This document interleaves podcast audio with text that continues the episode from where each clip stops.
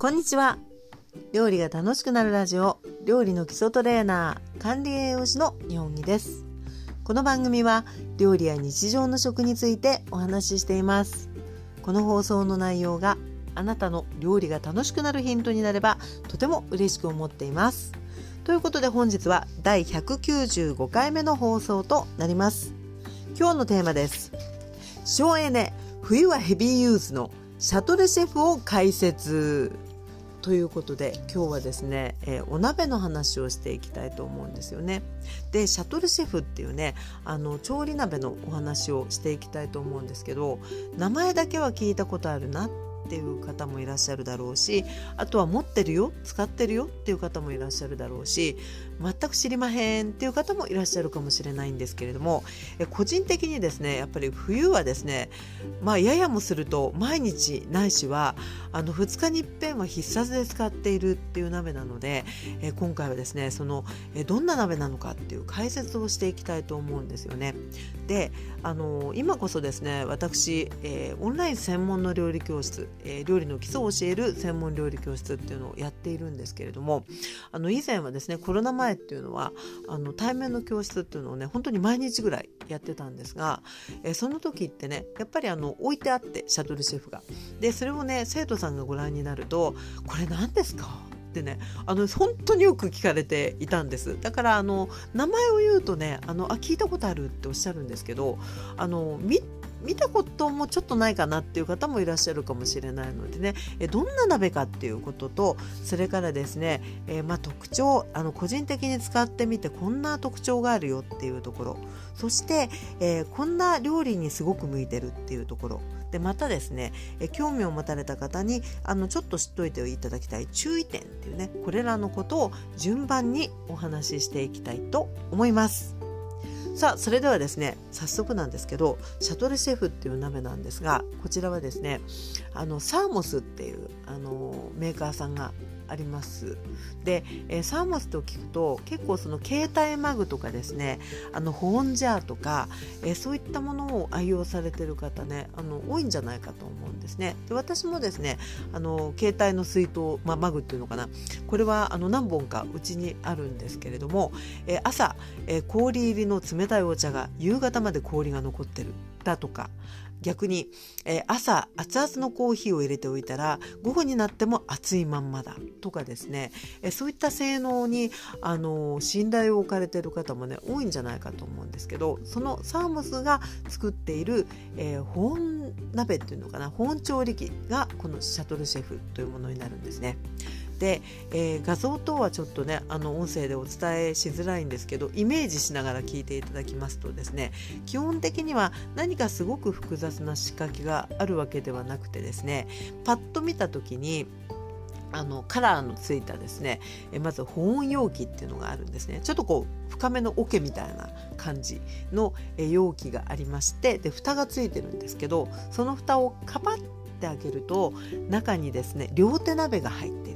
ねそういう作りになっています。でその両手鍋っていうのはあの本当に普通の鍋なのであのシャトルシェフとしてですねこの保温容器に入れて保温調理ができるっていう鍋なんですけどこの鍋自体は本当に普通の鍋なのであのー、この保温調理をしなくてもあの鍋として全然使える鍋なんですよね。なのでこういった二重構造で基本的には、えー、その鍋でですね例えばあの煮物を作ったりスープを作ったりこう普通にガス台だったりとかあとはあの IH なんかでね普通に火にかけて加熱をして調理をしたものをですねあの完全に熱い温度帯まで持っていったら火を止めて、えー、そのまま保温容器の中にあの入れてで蓋をしておくと要はですねあの保温された状態でそば、についていなくても火がついていなくてもあのもうとろ火でコトコト煮たような感じに料理が出来上がるっていうそういうねあの保温で、えー、ものがこう火が通って、えー、料理として完成していくっていうような作りの鍋なんですよね。でこちらをですね、えー、使っているわけなんですけれども、えー、使ってどういうところがいいのかなっっっていう特徴を、えー、いくつかお話ししていきます。まず、えー、1つ目なんですけれども、えー、省エネってことですね。でその熱い温度まで持っていくこと自体は私たちが普通に加熱調理をこうしていくんですけど、まあ、ガス台なり IH なりを使って、えー、沸騰ぐらいまで持ってってで、えー、その後ですね私は蓋をしまして多くの場合あの弱火でですね数分あの火にかけていくともう本当に完全に全体が熱い蓋も含めて全体も熱いっていう状態になったらあとはあのその時点で火が完全に通りきってなくても保温の力で火が通って、えー、もうあの火から離せるわけですね。でもう蓋をしてしまえばタイマーだけかけておけばあの私たちはもう別の料理が作れますしあとは空いたガス台や IH で別の料理を加熱調理していくこともできるっていうことですね。なので直火でコトコト煮ていくようなあの火をつけるっていうあのつけてコトコト煮るっていうことがいらなくなるっていうのがねあの一つ、えー、大きな特徴になっています。そういったことで省エネそして、えー、次のポイントがですね、えーま、あのお話に重なるんですけどやっぱりこうコンロが開くんですね。で私の体も開くっていうことで、えー、別のことができますよっていうところもすごくいいところです。そして次はですね、えー、個人的にあの美味しくできるんですかって聞かれた時にあの Yes I do って答えたい部分で言うとやっぱりね煮崩れないっていうのがものすごく大きな特徴かなというふうに思っています。要はあの例えば、まあ、お芋煮たりとかですね豆煮たりした時に柔らかくなり始めた時の火加減があの結構強いとですね結局あの沸騰して鍋の中ってこう対流ができちゃうんですよね揺れちゃうわけですたくさんね。そうするとやっぱりその角があるようなあのお芋類だったりするとそれがぶつかって割れてくるしあのお豆なんかだとやっぱりこう身の部分と中の身の部分と皮の部分がねやっぱりグラグラにいることによってこう皮が離れてっちゃったりすることってやっぱり火加減が強いと起こってしまいがちなんですけれども先ほどお話ししたようにあくまでも保温で、えー、火をね通していくっていうあの仕組みなのでやっぱりね豆とかね大きめの芋とかっていうのが非常に綺麗にあの崩れずに煮えるっていうのがねえとてもやっぱり見た目も美味しさもポイントになってくるかなというふうに思います。さてえここからはですねではあの実際にどんな料理をあの美味しく作っているんでしょうかっていうことをね私個人的な推しのね3選っていうことでお話をしていきたいと思います。まず1つ目私が頻繁に使っているえ調理としてはね炊飯なんですよね。で炊飯なんですけれども、えー、基本的にこの、えー、シャトレシェフっていう鍋はですね鍋に対して、えー、できるだけあの内容物がね多い状態の方がやっぱり温度が下がりにくいんです。あの高い温度を維持しやすいっていうことがあって実は私ねあの2サイズ持ってるんですね。でえ一つはね2.8リットルタイプっていうちょっとこうあのホームページウェブサイトなんか見ると45人家族向けっていうふうに書いてあるんですけどうちは45人はいないんですがただあのおでんとかミネストローネをですね割と1回に仕込む量が多くてそれをまあ何日かいただいたりっていうこともあるのでえそういったですねあのスープものであの使う、えー、鍋として大きいサイズ。そして普段はですね2合ぐらいのお米にあのもちぐもち麦を 100g ぐらい足してあのご飯を炊くっていうのがすごく多いんですがその時にですねあの炊きやすいのがね1.6リッターサイズっていうのがあるんですけどちょっとこう小さめな感じですね。なのでその2つっていうのをねあのすごくこう頻繁にあの個人的には使ってんですね。でそういった形でですね、えー、もう、えー、2合プラスもち麦ちょっとみたいな感じだとね1.6リッターサイズっていうのがねあのちょうど美味しく炊けるような感じです。なので白米だけだとあの2.5合とかですね3合もね多分炊けるかなと思いますね。それぐらいのサイズ感っていうことで使っています。で、えー、もう普段の鍋炊きのご飯と一緒でしてトイレですね。であとあの水と合わせて少し浸水をさせてえそこからですね火にかけてでえぐらぐらと沸騰してくる。で沸騰してきたところでですね、えー、蓋をねあの静かにするんですけどあの最初から蓋してねあの火にかけてってもいいんですがご存知の通りお米ってねやっぱりこう粘りがこうすごくあるんで気づかないとね一気にこう吹きこぼれちゃったりするんですね。なのでね沸騰までは私見届けてからあの蓋をしまして火を弱めてそこからね数分置いてもう蓋も全部熱々な状態になった状態で、えー、保温容器に移して蓋をしてだいたいですね、えー、20分ぐらいあの放置するような感じにあのしてだいたいですね毎回美味しくご飯が炊けてるっていう感じになってますねであとはもう炊き上がったら普通と同じであのしゃもじでですねあのご飯にこうちょっと空気を入れながらあの返していったらもうふっくらふかふかのご飯が炊けるっていうような感じでえまず1つ目は炊飯に、えー、頻繁に使っていますそして、えー、2つ目なんですけれども2つ目はですねもう豆を煮るってことなんですね。でこれはあの一番よく似てるのはですね個人的には小豆ですね。小豆が一番で2番目が金時なあの金時豆ですかね。そんな感じであの豆をすごくよく、えー、煮るんですけど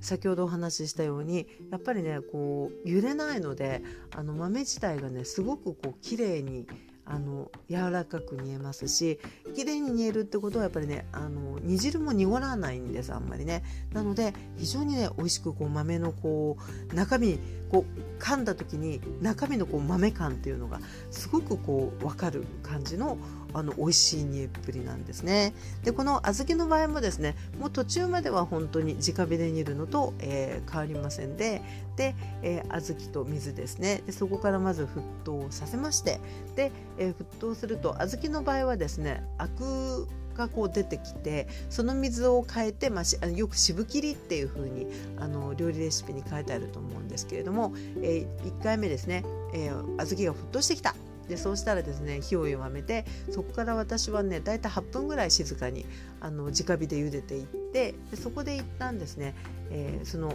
煮汁を捨ててで新たな水に変えてから同じように、えー、沸騰したらですね先ほどと同じです。であぐらぐら沸騰してきたなっていうところを見届けてあとはですね蓋をしてねちょっと弱火にしてからね4分ぐらいですかね34分あの煮ていくともうあの完全に熱々っていう感じになってきますのでそれを保温容器に移しまして蓋をかぶせましてでそこからあのタイマーをかけながら様子を見ながら煮ていくっていうことをするんですね。でこの時にあの小豆はですねあの新豆って言われるあの要は今、えー、この収録が2023年の1月なんですけれども例えば2022年のあの秋の収穫のものだったりするとねあの結構早く煮えるかなと思うんですね。まあ、品種なんかもあの関係ありますけれども沸騰してからですね。豆が本当にあのフーフーして、えー、もう指と指にこう挟んでスッと潰れるぐらいまでにしないと、あのー、その後お砂糖を入れていくとね皮がちょっと硬く締まっちゃうのでそれぐらいの柔らかさにするのに、えー、新豆だとね私過去の感じだとね1時間弱ぐらいですかね50分ぐらいで柔らかくなったこともあります。ですが、え例えばですね2021年ぐらいのあの小豆とかをね例えばこうずっと置いといたみたいな感じだとあの豆類ってね結構やっぱり煮える時間に差が出てくるんですね。なのでえ皮が多分ねすごくこうあの煮てもあんまりこうすぐには柔らかくならなくて、えー、そういう時はね1時間半ぐらい煮てたこともありますかね。なのでその小豆の状態にもあの寄ってくるかなと思うんですがもう完全にあの指と指の間で本当にフーフーしたお豆をですねあの挟んだ時にスッと指の力であの潰れるぐらいまでになったら、えー、お白子やぜんざいにしたい場合はですね、えー、もうお砂糖を加えていって塩を少し加えていって味を整えればいいしあるいはあんこにする場合はもう茹で汁を全部切ってしまってあの砂糖と一緒にこう練り上げていけばですね、えー、非常に美味しいあの小豆の、ぜんざいだったりあるいはあんこだったりっていうのが、えー、作っていくことができますなので、えー、豆を煮る時はね、あのー、以前はやっぱり、まあ、直火で、あのとろ火でとかねあの自分が子供の頃はね母親はストーブで、あの煮てくれてたりもしたんですけれどもやっぱりもうストーブに近いぐらいの本当に豆が揺れないぐらいの、あの感じで温度が維持されていて非常にふっくらと美味しく煮えてまいります。さあそして3つ目なんですけど3つ目はねスープ類。そして、えー、あとはあのおでんなんかのねもう汁がこういっぱい煮汁がたくさんあるような状態のいろんなものっていうことですね。これもまたあの途中まで本当にあの炒めて煮るバージョンだったら炒めて、えー、水なりあのスープストックを入れてで沸騰してもう同じ感じですね。もう一回あのしっかりと温度が上がった状態にしたものを入れたらあとはもう保温のあの力で柔らかく煮えるっていう。なのでこの時にあの例えば大きめのねあのじゃがいもを入れたポトフなんかも非常にね崩れることがなくあのスッと形はあの鍋をこう入れた時のそのまんまなのに本当にね串を刺すとスッと刺さるぐらいねっていう感じにえ綺麗に美味しくできるっていうようなところが、えー、すごくいいんじゃないかなというふうに思います。さあ、えー、そして、えー、最後にですね、えー、こういった形で、えすごく使い勝手がいいですよっていうこともお伝えしつつ、え私の経験の中でこれはやっぱりちょっと、あの留意しといた方がいいんじゃないかなとかね注意した方がいいんじゃないかなっていうことをいくつかお話ししたいと思います。まず、え1つ目なんですけれどもやっぱりねあのサイズ選びに尽きるかなっていう感じがございます。であの公式ウェブサイトなんかご覧いただくと本当にいろんなねカラーとかあのサイズってあると思うんですけれどもえだいたいこうサイズの横にですね何人家族向けみたいな目安は書いてあるんですがあの実際にどんなものをあの作るかっていうことを考えつつあの選ばれる要はあの大はやっぱり小を兼ねないのであの大きい鍋で何でも、まあ、直火だったら全然いいんですけどあの保温ってなりますとやっぱりねあの大きい鍋にちょっとしか内容物が入ってないとすごくね温度がやっぱり下がるのが早くなっちゃうんですよね。なので、えどちらかというと、えー、鍋の8割ぐらいの水分が入る。水分やあの具材が入るような感じで、えー、調理を、えー、しそうなメニューをいっぱい作るなっていうところであの選ばれるとねあのすごく頻繁に使うことができるかなというふうに思います。先ほども少しお話ししたんですけど私はですね持ってますのが、えーとね、2.8リットルっていうタイプですかね。2.8リットル。これがあの公式サイトなんかをご覧になっても多分あのすごくこうよく出てくるサイズじゃないかと思いますしあとは、えー、炊飯、えー、米2合プラスもち麦 100g ぐらいの感じで炊く時は1.6あるいは普段のねお味噌汁豚汁、えー、もう食べきりに近いぐらいの感じの場合は、えー、使うこともあります。っていうことですね。で、えー、2番目えー、容量の今の話に重なりますが、えー、容量のね8割ぐらいを入れて使う。やっぱりこう水分のあるものじゃないと、あのー、ちょっとこう使いづらいんですね。なのでこう炒めたりっていうのはねちょっとできない。っていうか保温ではできないので、え、もう水分を持った、え、お料理で、え、鍋の8割容量ぐらいで使うっていうのがねすごく、あのうまくできるポイントになってきます。で以前ですねあの60度ぐらいで麹をあの甘酒にしようっていうのをねあのこちらのシャトルシェフで作ったこともあるんですけれどもえその場合、まあ、量もねちょっとこう鍋に対して少なめだったっていうのもありますしあとね60度ぐらいを維持するようにっていうことだったんでやっぱりこう完全に熱々にしちゃうとねあの本当に麹菌があの育ってくれないので、えー、まあ、そこそこあの60度よりちょっと高めぐらいのところで、えー、保温容器に入れてるとですねやっぱりその鍋の大きさやもともとの温度っていうのもあるのでしばらくするとあのやっぱり1時間以上置いたりするとですね、まあ、冬か夏かにもよりますがやっぱり温度ってね必要以上に下がってくるんですよ。なのでそういう時はあの一旦ですね様子を見ながらあちょっと下がりすぎてるかなって思ったらあの一旦お鍋を出しまして直火でですねちょっと様子を見ながらねやっぱり温めるあのポイントを高くしてあげてもう一度保温容器に入れるっていうねそういうような使い方もあの必要になってくるかなというふうに思います。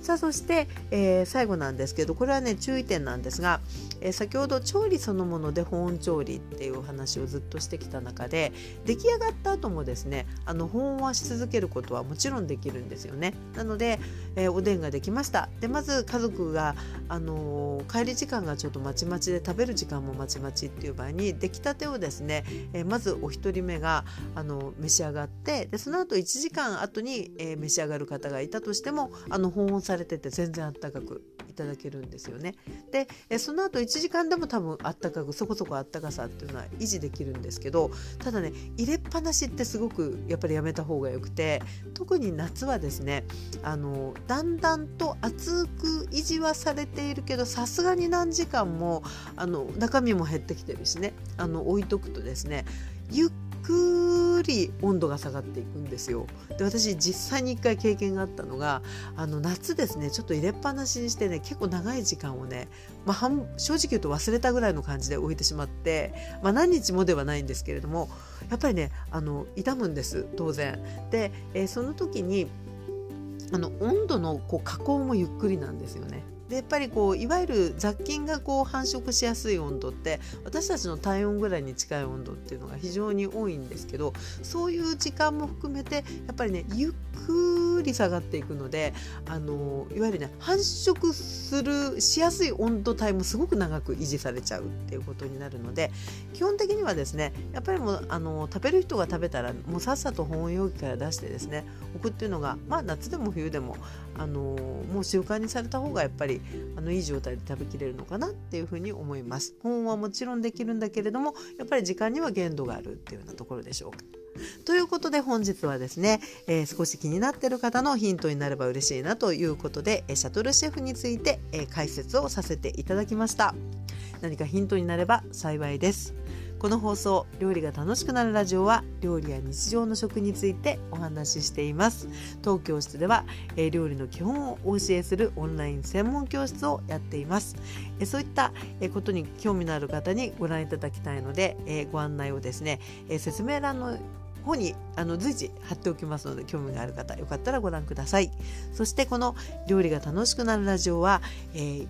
こちらのポッドキャストとそしてスタンド FM とですねお送りしてるんですけれども、えー毎月え去年のですね夏頃から毎月1回 YouTube ライブ。これはリスナーさんとの交流をしたいなっていうところで始めたんですけれども、えー、1月もですね開催予定がございます1月の28日土曜日の夜8時からだいたい3 4 0分ぐらいねあのライブでお話ししていきたいと思っていますで、えー、YouTube の URL は追ってですね説明欄の方に貼り付けさせていただきたいと思うので興味のある方こちらもぜひあのちょこっとね様子を見に遊びにいらっしゃるのでも大歓迎なのでご参加ください。そして今回の、えー、トークテーマはですね、えー、私の食べる温活はこれだ。っていうことで、え、寒い時にやっぱりこれがあると体温まるな心もほっかりするなっていうような、えー、私にとってのあの食の温活っていうのをですねテーマに私もお話ししますしあとはもしもシェアしてもいいよと思われる方いらっしゃったらぜひお寄せください。でフォームをですねこちらも説明欄に貼っておきますのでよかったらねぜひあのあなたの、えー、温活食べる温活教えていただきたいと思います。ででこちらがですねあのちょっと毎回書かせてはいただいてるんですけれどもあの開催のね1時間前までぐらいに書いてほしくってであの実際にライブが始まっちゃうとね書いてくださったのがねちょっと確認ができなくなってしまうので是非あのできればですね早めにちょっとあの送っていただける方はすごく嬉しいなというふうに思っています。ということで本日もお付き合いいただきありがとうございました。えー、このポッドキャストは、えー、Spotify や、えー、Amazon Music そして Apple Podcast などでお聴きいただいていると思いますがまた是非よかったら聞いてください。そしてフォローができる方は、えフォローもいただけたららとっても嬉しいなと思っています。それではまたお耳にかかりましょう。お相手は料理の基礎トレーナー管理栄養士の日本木でございました。それでは失礼いたします。